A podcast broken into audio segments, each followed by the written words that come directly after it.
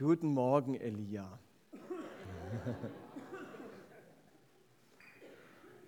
Jetzt ist so an mir zu sagen, schön, dass ihr da seid. Jetzt hat jemand gesagt, schön, dass ich da bin.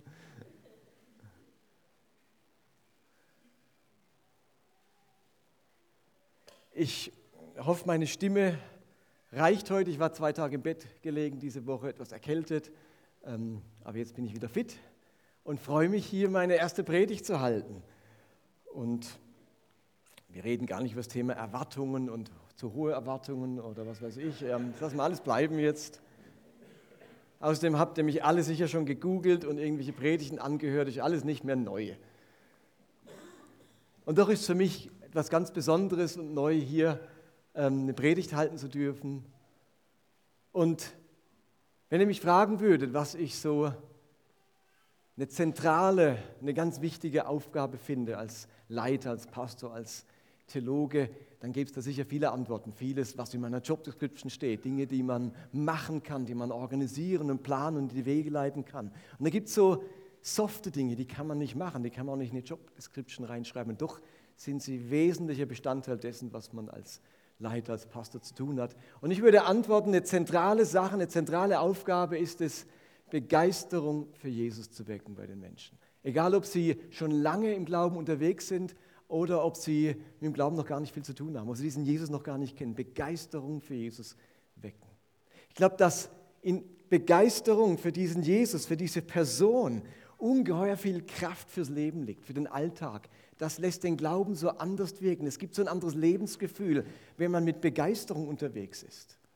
Und mir geht es überhaupt nicht um eine Stereotype von Begeisterung. Begeisterung kann laut und kann leise sein. Die zeigt sich ganz vielfältig. Aber wir alle wissen, wenn wir dieses Lebens- und Glaubensgefühl der Begeisterung haben oder wenn wir es nicht haben. Und ich sehe es als meinen Job, als meine Berufung, Begeisterung für diesen Jesus zu wecken. Und genau deswegen möchte ich über dieses Thema auch ein paar Predigten lang sprechen. Und mir hat, ich sage das so, Gott wirklich eine Geschichte aufs Herz gelegt, gerade für diesen ersten Gottesdienst, die ich schon oft gelesen habe, und ihr wahrscheinlich auch, und die ganz neu zu mir gesprochen hat. Und ich würde mir wünschen, dass das äh, mit uns allen so geht. Und die Geschichte, die steht im Johannesevangelium. Es ist eine Geschichte zum Thema Begeisterung für Jesus.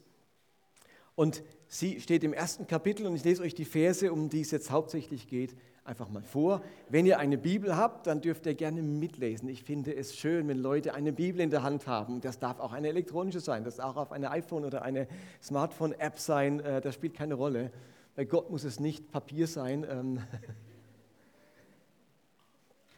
Und ich lese aus der neuen evangelistischen Übersetzung. Dort steht, Johannes 1 ab Vers 43. Als Jesus am nächsten Tag nach Galiläa aufbrechen wollte, er befindet sich gerade in Judäa, traf er Philippus und sagte zu ihm, komm, folge mir. Philippus stammte wie Andreas und Petrus aus der Stadt Bethsaida. Danach traf Philippus Nathanael und sagte zu ihm, wir haben den gefunden, von dem Mose im Gesetz schreibt und den auch die Propheten angekündigt haben. Es ist Jesus aus Nazareth, ein Sohn von Josef. Nazareth, kann von da etwas Gutes kommen? fragte Nathanael. Philippus erwiderte nur, komm und sieh selbst. Als Jesus Nathanael kommen sah, sagte er, das ist ein wahrer Israelit, ein Mann ohne Falschheit. Woher kennst du mich? fragte Nathanael. Jesus antwortete, ich sah dich, als du noch unter dem Feigenbaum saßt, bevor Philippus dich rief. Da erklärte Nathanael, Rabbi, du bist der Sohn Gottes, du bist der König Israels. Jesus erwiderte, das glaubst du, weil ich dir gesagt habe, dass ich dich unter dem Feigenbaum sah. Du wirst noch viel größere Dinge sehen. Unsere Geschichte beginnt schon ein paar Verse weiter vorher damit, dass Johannes und Jesus sich begegnen. Natürlich haben die beiden sich gekannt, das waren Vetter und Cousins. Aber seit der Taufe Jesu hat Johannes wahrgenommen, etwas ist anders mit diesem Mann. Das ist nicht einfach nur mein Cousin Jesus. Dieser Jesus ist etwas ganz Besonderes. Etwas ganz Entscheidendes. Und zu dem Zeitpunkt hatte Johannes der Täufer bereits eigene Jünger um sich gesammelt. Dem sind junge Männer, Teenager nachgefolgt, unter anderem Andreas und Petrus. Nur nebenbei, wenn ihr an Jünger Jesu denkt, denkt immer an Teenager. Das waren nicht die älteren Herren mit wenig Haar aus den Jesusfilmen. Das waren Teenager historisch gesehen. Also Jungs maximal 18. Petrus wahrscheinlich ein bisschen älter, vermutlich 20. Ähm, verheiratet, außerdem musste er Tempelsteuer zahlen mit Jesus. Das mussten die anderen Jünger nicht. Und ähm, deswegen ist es ein Hinweis, dass er schon wahrscheinlich über 20 war. Alle anderen waren unter 20, sonst hätten sie auch Tempelsteuern zahlen müssen. Das nur nebenbei. Denkt an Teenager. Und zwei von diesen Jungs sind Johannes dem Täufer bereits nachgefolgt. Und Johannes sieht diesen Jesus, erkennt, da ist was Besonderes, das ist nicht einfach dieser jüdische Mann, den ich bisher gekannt habe. Und er sagt in Vers 29 im ersten Kapitel, am nächsten Tag sah Johannes Jesus auf sich zukommen und sagte, seht, das ist das Opferlamm Gottes, das die Sünde der ganzen Welt wegnimmt. Ihn meinte ich, als ich sagte, nach mir kommt einer, der weit über mir steht, denn er war schon vor mir da. Ich habe es gesehen und bezeuge, dieser Mann ist der Sohn Gottes. Johannes war im großen Ansehen beim Volk, alle gingen zu Johannes hinaus und seine Jünger haben auf das gehört, was ihr Rabbi ihnen gesagt hat. Und wenn Johannes so eine Ankündigung macht, dass er sagt, da ist einer, also der übersteigt mich bei weitem, da bin ich nichts dagegen. In seinem Bild, ich darf nicht mehr dem die Schubbindel zubinden. Das, also so ist der weit entfernt von mir in seiner Vollmacht, in seiner Wirkungskraft als Rabbi. Das weckt natürlich hohe Erwartungen. Da sagen die sich, wow, so ein Rabbi. Also ähm, natürlich will man dem bedeutungsvollsten und, und, und berühmtesten und lehrreichsten Rabbi nachfolgen. Und so kommt es, dass Andreas sich entscheidet, jetzt diesem Jesus nachzufolgen. Dieser Johannes weckt Erwartungen. Ihr müsst euch vorstellen, zu dem Zeitpunkt, als Johannes und Jesus auftreten, befindet sich Israel seit zwischen 400 und 600 Jahren unter Fremdherrschaft. Seit fast 600 Jahren sind sie nicht mehr Herren ihrer selbst, ihres Landes. Da waren erst die Babylonier, die Perser, die Griechen, jetzt kamen die Römer. Ich lese gerade das Buch Makkabäer in meiner stillen Zeit und das schildert so, welches Martyrium die Juden mitgemacht haben unter Fremdherrschaft. Die ähm, durften sich nicht ihren eigenen König aussuchen, waren nicht Herren ihres Landes. Heiden sind eingefallen in ihr Land. Sie waren unter der Gesetzgebung von fremden Königen und Herrschern. Es herrschte ungeheure Unterdrückung, unerträgliche Abgabelasten, die Entweihung ihrer Heiligtümer. Das war für sie ein unerträglicher Zustand. Und man hat sich seit 400 Jahren gefragt, wann greift Gott ein? Wann macht er etwas? Wie lange schaut er zu? Das kann er doch nicht hinnehmen. Wir haben doch all die Verheißungen, was mit uns als Volk geschehen soll. Und jetzt geht das schon hunderte von Jahren, dass das nicht der Fall ist.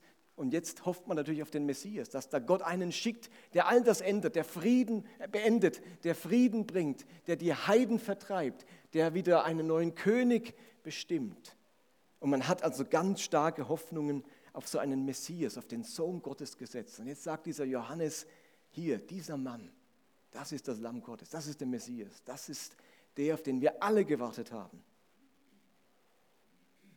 Also da war eine große Erwartungshaltung. Und daneben gab es da all die Verheißungen in den Büchern von Mose, in den Propheten, die eben von einer Zeit sprachen, wo die Propheten angekündigt haben, jetzt kommt dann das Reich Gottes mit dem Messias. Wohlstand, Shalom ähm, kommt zurück zu dem Volk in der Person des Messias. Und Andreas, für den ist das erstmal eine unfassbare Nachricht, die ihn total fasziniert. Und er geht sofort zu seinem Bruder Petrus und sagt ihm voller Begeisterung in Vers 41, wir haben den Messias gefunden.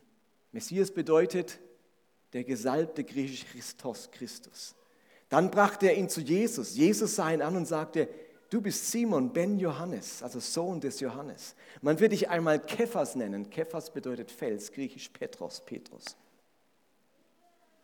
Und jetzt können wir davon ausgehen, dass diese beiden Männer, die eine ganz entscheidende Jesus-Erfahrung hatten, dass die diese Begeisterung weitergetragen haben. Und jemand, der aus ihrem Dorf stammt, aus Bethsaida und auch da in Judäa jetzt mit ihnen war, war Philippus. Und das schildert der Text jetzt nicht ausdrücklich, aber ganz bestimmt machen die beiden, Petrus und Andreas, den Philippus auf diesen Jesus aufmerksam. Und am nächsten Tag kommt es dann zur Begegnung zwischen Philippus und Jesus. Und das muss eine ähnlich überwältigende Erfahrung gewesen sein, wie sie zuvor Andreas und Petrus gemacht haben. Und jetzt ist wiederum klar, Andreas erzählt Petrus, die beiden erzählen es Philippus. Und Philippus muss seine überwältigende Erfahrung mit Jesus, dieses, dass es ihm dämmert, dass es ihm aufleuchtet, das ist der Messias, die will er seinem Freund Nathanael mitteilen. Nathanael stammt auch aus dem Norden, die sind alle aus Galiläa. Das ist im Norden, müsst ihr euch vorstellen, Landkarte Galiläa, darunter Samaria und ganz im Süden Judäa. Und alles religiöse, Tempel und so weiter, Feste, Opfer spielt sich in Judäa ab. Man musste also immer von Galiläa nach Judäa reisen, um irgendwie religiös äh, irgendwelche Zeremonien oder solche Dinge mitzumachen. Jetzt sind die da in Judäa, äh, weit weg von der Heimat und der Nathanael ist wahrscheinlich auch mitgekommen, da kennt ja jeder jeden. Und jetzt kommt Philippus zu seinem Freund Nathanael, in Vers 45 steht, da traf Philippus Nathanael und sagte zu ihm, jetzt spürt man die Begeisterung. Wir haben den gefunden, von dem Mose im Gesetz schreibt und den auch die Propheten angekündigt haben, es ist Jesus aus Nazareth, ein Sohn von Josef. Also für Philippus ist Jesus die Erfüllung all dieser biblischen Verheißungen, die vom Messias, vom Befreier reden. Für ihn hat die Suche ein Ende. Er hat gefunden, sein Leben kommt auf eine neue Spur indem er diesem Jesus nachfolgt. Einen neuen Inhalt. Er wird Schüler von diesem Rabbi Jesus, diesem verheißenen Messias. Man kann sich förmlich vorstellen, wie die Augen des Philippus strahlen, wie die Begeisterung aus, ihm heraussprüht, wie die Energie überspringen möchte. Alles ausgelöst von dieser Jesus-Begegnung. Und jetzt trifft Begeisterung auf Skepsis. Johannes der Täufer begeistert Andreas, der begeistert Petrus, der begeistert Philippus und der will Nathanael begeistern. Und da kommt die Begeisterungskarawane je ins Stocken.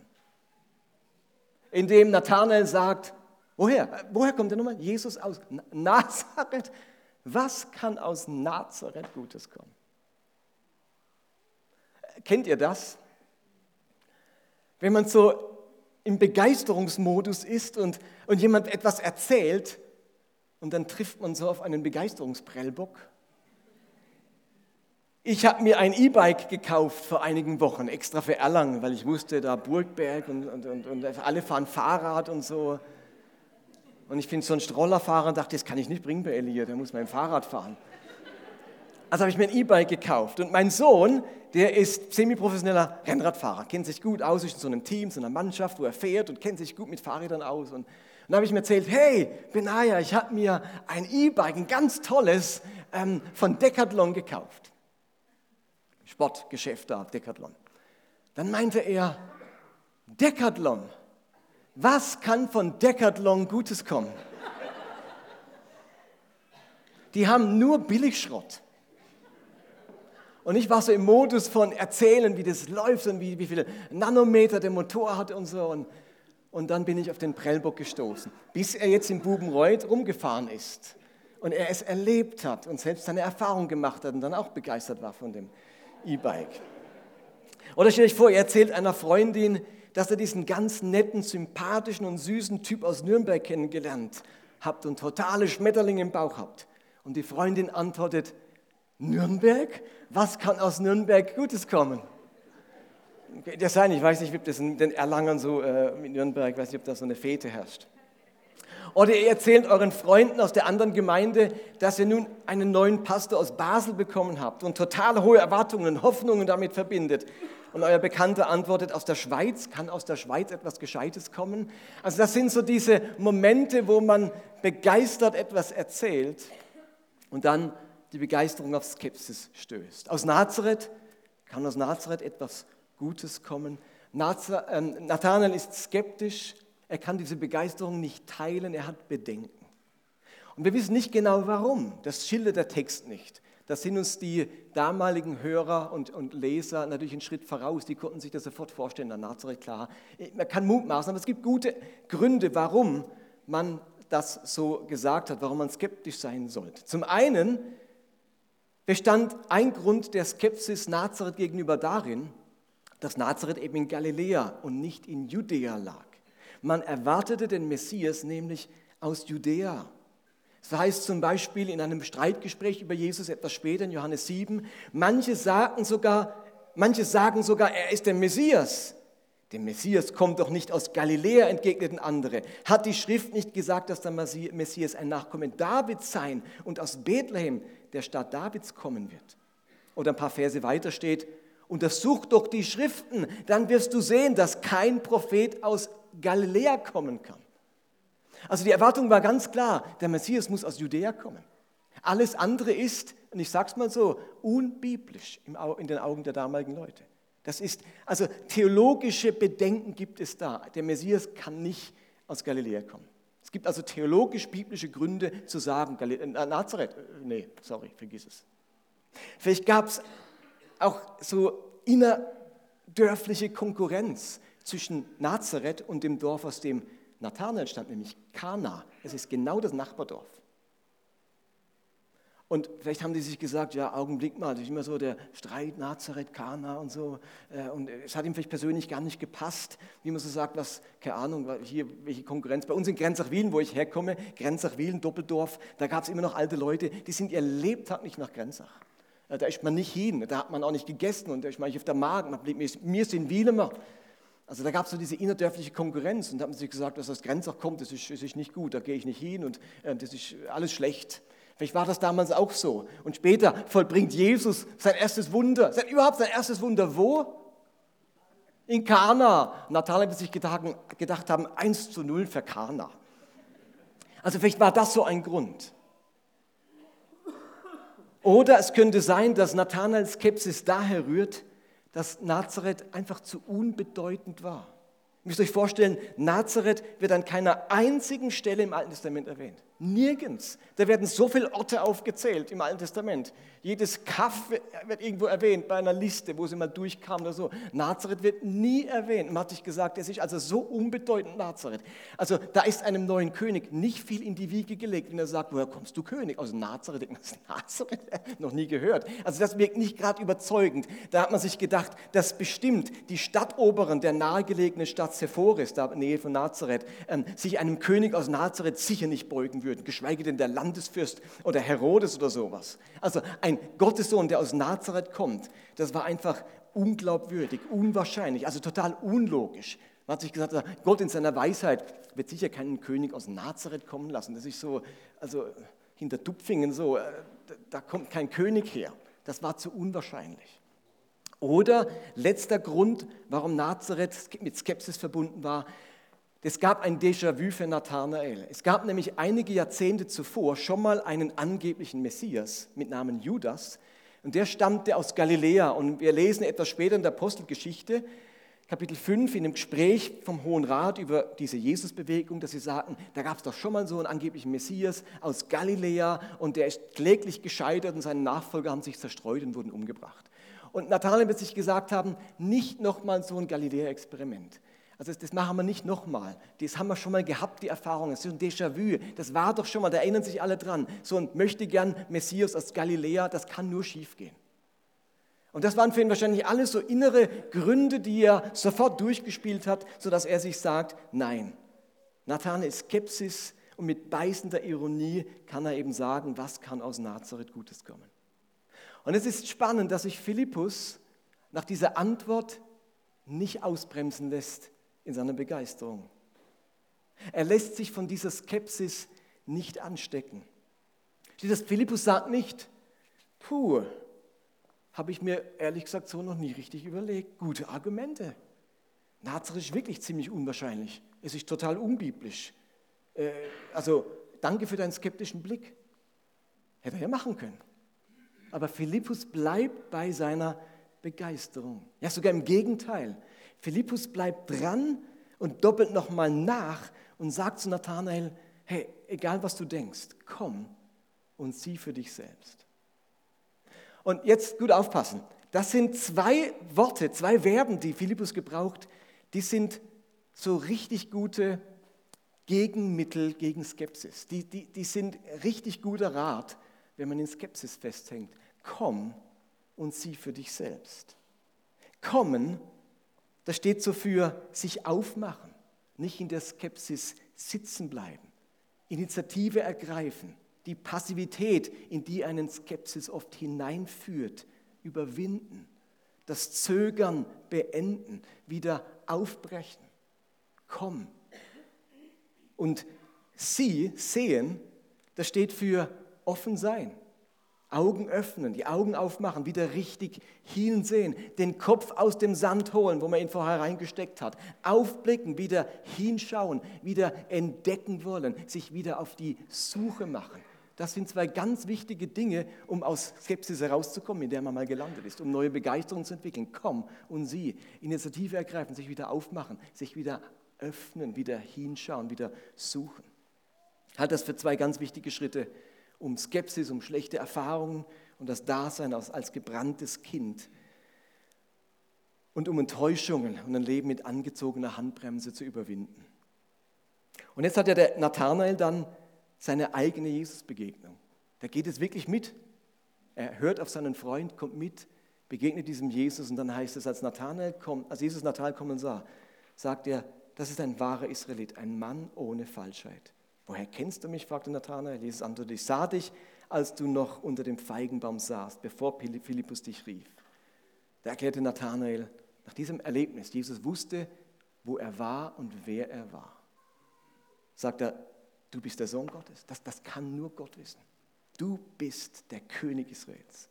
Und dann kündigt ihm Jesus an, dass das erst der Anfang war, all dessen, was er mit ihm erleben wird. Aber fällt euch auf, wie Jesus Nathanael begrüßt? Also Jesus wusste ja, wo der saß und, und was der gedacht hat. Und jetzt begegnet Jesus diesem skeptischen Nathanael, der vorher noch die ganze Geschichte lächerlich macht und sagt, Nazareth, sorry, was soll aus Nazareth Gutes kommen? Ist ja nicht gerade ein Loblied auf Nazareth und auf den, der dort geboren ist oder dort gelebt. Und jetzt sagt Jesus nicht, Nathanael, was fällt dir ein, so über meine Herkunft zu reden? Was fällt dir ein? Und jetzt kommt irgendwie eine Schimpftirade. Er sagt etwas ganz anderes. Er sagt, das ist ein wahrer Israelit, ein Mann ohne Falsch, ohne Falschheit. Und das trifft auch auf einen Skeptiker ganz oft zu. Der Skeptiker, der will sich ja keinesfalls etwas vormachen. Der will sich keinesfalls selbst betrügen. Der will sich nicht in etwas hineinsteigern und seine Objektivität verlieren. Der will seine Bedenken und Erfahrungen ernst nehmen und seine Enttäuschungen nicht einfach unter den Teppich kehren. Augen zu und durch ist nicht das Lebensmotto, das für den steht, der ehrlich sein möchte mit sich. Und Jesus macht Nathanael genau für diese Ehrlichkeit ein Kompliment.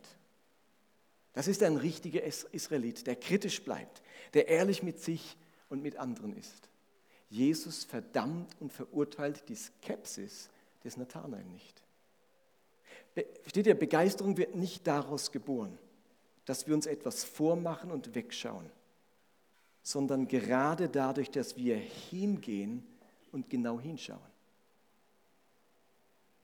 Jesus kritisiert den Skeptiker nicht, sondern lobt zuerst einmal dessen Ehrlichkeit und dessen Aufrichtigkeit. Und die Frage ist jetzt, das können wir uns die Geschichte, glaube ich, ganz gut vorstellen, was bedeutet das jetzt für uns? Wie kommen wir mit unserer Geschichte, mit unserem Leben hinein in diese biblische Geschichte? Und ich möchte eigentlich nur eine Frage heute stellen und euch mitgeben. Deswegen braucht es noch eine zweite und eine dritte Predigt. Ich finde es nicht sinnvoll, alles in eine Predigt zu packen. Ich möchte euch nur eine Frage heute mitgeben. Nämlich die simple Frage, mit wem du dich im Moment eher identifizieren kannst. Von diesen beiden Personen, Philippus und Nathanael. Bist du eher Philippus mit dieser spürbaren Begeisterung für Jesus? Du machst so kleinere und größere Gotteserfahrungen, die dich faszinieren, die dich begeistern. Du trägst diese tiefe Überzeugung in dir, dass Jesus das Beste ist, was dir je begegnet ist und die Lösung und die Rettung für ganz viele Bereiche des Lebens und dieser Welt. Und du möchtest diese Begeisterung mit anderen Begeisternden teilen oder andere mit dieser Begeisterung anstecken. Du willst und brauchst diese Begeisterung für Jesus, die trägt dich, die macht deinen Glauben lebendig und die ist Ausdruck deiner persönlichen Spiritualität. Bist du eher bei diesem Philippus, der was erlebt hat, das ihn bis heute motiviert, trägt, begeistert, antreibt und ihm Energie gibt? Bist du eher bei Philippus? Oder bist du im Moment, und es sind immer Momentaufnahmen, es geht nicht um die Bilanz deines ganzen Lebens, eine Momentaufnahme, bist du im Moment eher der Nathanael-Typ? Du sitzt schon länger unter deinem Feigenbaum und bist skeptisch. Wenn Menschen von ihren Erfahrungen im Glauben berichten, ihren Erlebnissen mit Gott, ihren Gebetserhörungen, ihren Führungen, dann hörst du dich innerlich so sagen, na ja, könnte ja auch was anderes sein, da könnte ja das, das dahinter stecken, es muss ja nicht unbedingt, in Wirklichkeit ist vielleicht. Jetzt kommen so deine Argumente, warum du skeptisch bleibst. Du hast so deine Erfahrungen gemacht mit verschiedenen Themen, mit verschiedenen Kirchen, mit verschiedenen Christen, mit verschiedenen Leitern und es ist ein gewisses Maß an Skepsis geblieben. Am Anfang hatte diese Skepsis etwas Ehrliches und Aufrichtiges. Skepsis, ich sage es nochmal, ist berechtigt. Da stecken ja ernstzunehmende Erlebnisse und Erfahrungen dahinter. Das haben wir uns ja nicht eingebildet. Diese Skepsis, die wir haben, die hat ja meistens Gründe. Das Problem ist, dass wir alle wissen, welches Lebensgefühl mit Skepsis einhergeht und welches Lebensgefühl mit Begeisterung einhergeht. Diese Dinge ziehen ja ein Lebensgefühl mit nach sich. Und wir alle haben es vielleicht bei anderen schon miterlebt, wie sich Skepsis im Laufe der Zeit ganz schnell verwandelt in Zynismus, in beißende Ironie oder in diese distanzierte Abgeklärtheit. Aus dem Kommen Sie für dich selbst wird ein Ich bleib, wo ich bin und guck mir das Ganze aus der Ferne an. Also das, das Grundgefühl der Skepsis, das man so hat oder entwickelt, geht nämlich oft einher mit anderen Gefühlen, die, die folgen so, nämlich dem Gefühl von Misstrauen von Distanzierung. Ich misstraue erstmal einer Geschichte oder einem Erlebnis oder was ein anderer erzählt. Distanzierung, äh, sie geht einher mit, Abstand, mit dem Beobachterstatus und am Ende auch ganz oft mit Überheblichkeit den Erfahrungen und Überzeugungen der anderen gegenüber. Jesus nimmt diese Skepsis ernst. Er lädt die erstmal zu sich ein. Aber dann führt er, wie wir gesehen haben, Nathanael einen Schritt weiter. Er will, dass der dort nicht bleibt. Er schenkt ihm eine neue Erfahrung, die Nathanael aus dieser Skepsis rausholt. Und wenn du eher bei Nathanael bist, dann ist die entscheidende Frage, was ist dann dein Nazareth? Was sind bei dir die neuralgischen Punkte, die diese Skepsis auslösen? Bei Nathanael war es ja Nazareth und seine inneren Argumente. Nazareth, das kann nicht sein, das macht mich skeptisch. Jesus aus Nazareth, ein Messias aus Nazareth, das geht nicht. Das ist eine, ein Wissen, eine Erfahrung, die macht mich skeptisch. Das kann irgendwie nicht, das haut für mich nicht hin, das, ist, das stimmt für mich nicht. Was, welche Themen, bei welchen Themen bist du ganz schnell dabei, so alles über einen Kamm zu scheren? Und wo bricht dann die Skepsis durch? Welche Erfahrungen oder Enttäuschungen haben zu deinem Lebensgefühl der Skepsis geführt? Nathanael hört Nazareth und denkt sich, sorry, damit musste mir jetzt wirklich nicht kommen. Du hörst vielleicht das Stichwort Bibel und dein Bauchgefühl sagt sich Skepsis. Das sind so viele grausame und unverständliche Stellen, ich weiß nicht, was von dieser Bibel Gutes kommen soll für mein Leben. Oder du hörst das, das Thema Gemeinschaft und du dachtest eigentlich mal dort Anschluss und Freunde zu finden und jetzt fühlst du dich heute immer noch einsam und fremd. Beim Thema Gemeinschaft wirst du skeptisch. Oder du hörst das Thema Gebet und musst dir eingestehen, dass dein Gebet um Gesundheit oder einen Partner seit Jahren nicht erhört wird. Wenn wieder jemand sagt, komm, wir beten, lass uns dafür beten, dann, dann spürst du, wie über die nicht Begeisterung kommt, sondern Skepsis. Beten. Oder es ist die Rede von Mitarbeit im Reich Gottes und es löst bei dir keine Energieschübe aus, sondern du denkst an zu viel Druck und dann das Gefühl, sowieso mit allem schon am Limit zu sein. Und du bist skeptisch, wenn du Mitarbeit hörst. Oder wir reden von dem ganz spannenden Wort Evangelisation. Und hier kommen vor allem schwierige Veranstaltungen in den Sinn, wo Menschen manipuliert werden und der Glaube eher als Abschreckung, Abschreckung anstatt als Einladung präsentiert wird. Ich muss nicht alles aufzählen, aber die Frage bleibt, was ist dein Nazareth? Wo, was hat dich zu, dieser skeptischen, zu diesem skeptischen Nachfolger Jesu gemacht? Diesen Begeisterung, der irgendwo auf der Strecke geblieben ist. Manchmal ist ja auch in unserer Ehe und Partnerschaft so, dass einer Philippus ist und der andere Nathanael. Und der eine lebt mit dieser Begeisterung für die Gemeinde, für Elia, für äh, die Bibel und Veranstaltungen und der andere ich bin skeptisch, wo du da wieder hingehst, liebe Frau. Dieser Bibelkreis oder dieses Gott im, wie heißt das nochmal, im Unterberg oder im Berg oder ich bin skeptisch, wenn ich das höre. Und ihr merkt, in eurer eigenen Ehe habt ihr wie zwei die beiden Personen aus unserer Geschichte. Die ersten Jahre meines Christseins, da habe ich so krasse Gotteserfahrungen gemacht. Ich habe mich mit 13 habe ich zum Glauben gefunden, hat Gott mich gefunden. Ich habe als Teenager den Geist Gottes in ganz erstaunlicher Weise erlebt. Ich habe wundervolle Erfahrungen mit Anbetung gemacht. Ich habe eine Erfüllung mit dem Heiligen Geist erlebt und konnte plötzlich in neuen Sprachen reden. Und wo ich hinkam, auf eine Konferenz, auf irgendwelche Veranstaltungen, bekam ich so persönliche Prophetien. Du da, ja. Und wurde mir zugesagt, dass ich für Kranke beten werde und sie werden geheilt werden. Das, das hat mich auf eine Spur gebracht, das hat Erwartungen in mir geweckt. Meine Examensarbeit während meinem Theologiestudium habe ich über Catherine Kuhlmann geschrieben, eine der größten Heilungsevangelisten im 20. Jahrhundert. Meine Tochter Mariel habe ich mit Zweitnamen Mariel Catherine genannt. Meine, mit meinen Kommilitonen in meinem Jahrgang habe ich reihenweise gebetet, zu mir nach Hause eingeladen, für Geistestaufe gebetet, Gitarre gespielt, dass sie in Zungen reden können. Ich war Mr. Charismatic in der Uni. Ich habe für alles, ich habe Heilungskurse besucht, ich habe Heilungskurse veranstaltet, für alles gebetet, was noch Atem in sich hatte. Voller Begeisterung und Leidenschaft. Und dann erlebte ich mein Nazareth. Zu viele meiner Gebete um Heilung, ehrlich gesagt gefühlt alle, wurden nicht erhört.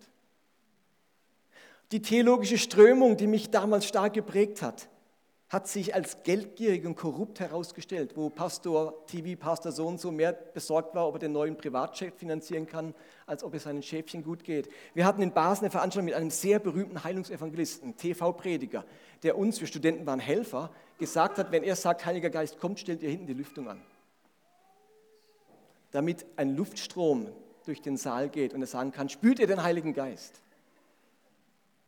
Ich hatte bei mir im Wohnzimmer einen bekannten Heilungsevangelisten. Ich war in den Kreisen unterwegs und der hat mir Storys erzählt, unglaubliche Heilungsstories. Da dachte ich mir, ich frage einfach mal nach, weil er zufällig in meiner alten Heimatgemeinde war und musste herausfinden, dass mir das Blaue vom Himmel erlogen und erstunken hat.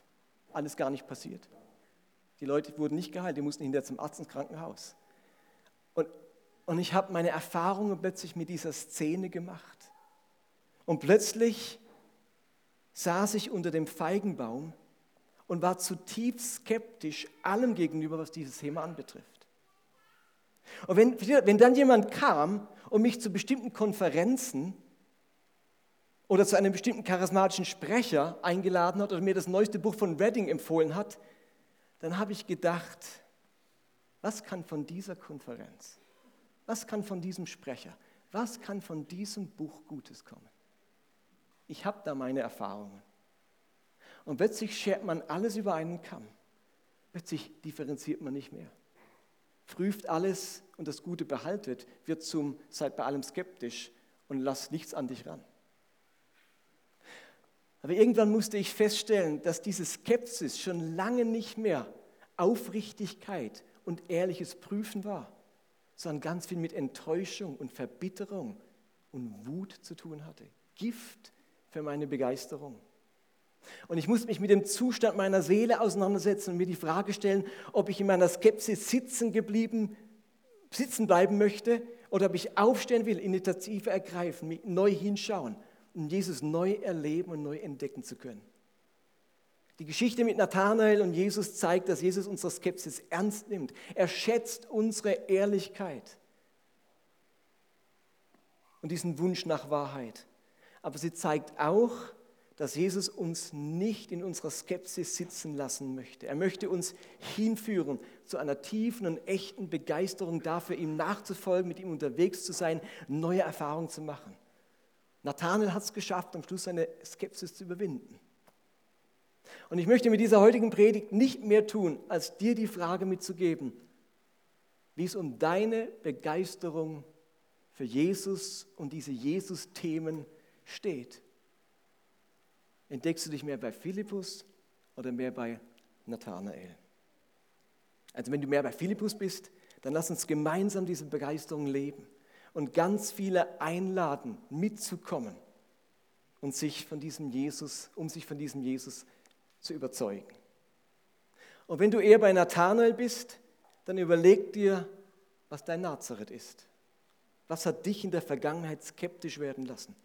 Distanziert, passiv, vielleicht sogar zynisch. Das, das brauchst du nicht verdrängen. Jesus schätzt deine Ehrlichkeit. Aber ich glaube fest daran, dass es uns ergehen kann wie Nathanael. Jesus kennt den Ort, wo wir stehen, da unterm Feigenbaum, und die Tiefe unseres Charakters, ein echter Israelit.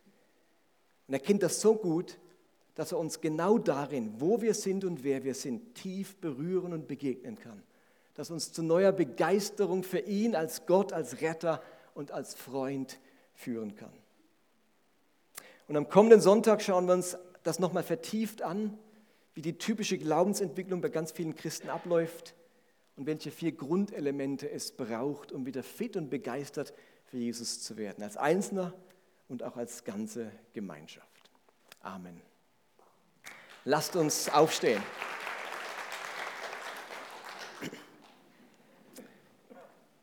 Lass uns miteinander beten. Jesus, ich danke dir für diese unscheinbare Geschichte da, die Berufung der Jünger. Und ich danke dir, dass diese Geschichte das Phänomen unserer Begeisterung, unserer Skepsis aufgreift. Und dass die Geschichte gewissermaßen dieses Happy End hat, dass auch ein Skeptiker am Ende von dir überzeugt wird, dass es sich lohnt, sein ganzes Leben dir anzuvertrauen. Und ich wünsche mir das so sehr, dass wir miteinander als Gemeinschaft, als Elia geprägt sind von tiefer Begeisterung für dich, eine Begeisterung, die das Schwierige nicht verdrängt oder unter den Teppich kehrt, sondern dem ins Auge schaut und danach einen Schritt weiterkommt. Schenk du uns als Elia ein neues Maß an Begeisterung für Jesus. Ich bitte dich, dass du jedem Einzelnen nachgehst und diese Frage in ihm weiterklingt und wir merken, wo wir stehen und was der nächste Schritt für uns ist. Komm, Heiliger Geist.